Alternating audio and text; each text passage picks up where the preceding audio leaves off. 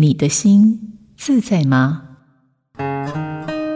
曾经在一次的课程中，学员杰西提到自己很怕冲突。在我的引导下，他回忆起儿时的经验。在一个雷雨交加的夜晚，他躺在自己的小床上，听到父母在房间外激烈争吵。我引导杰西，带着他回到童年的房门前。杰西说，他走到小女孩的床边，蹲下来，对她说：“杰西，我在这里陪着你。”拥抱内在小孩的作用，在于改变对事物的知觉。当我们重新经历情境，用大人的姿态安抚自己，我们就能从中获得改变的力量。我是心理师吴佩莹，映兴电子陪您找回心灵的平静与幸福。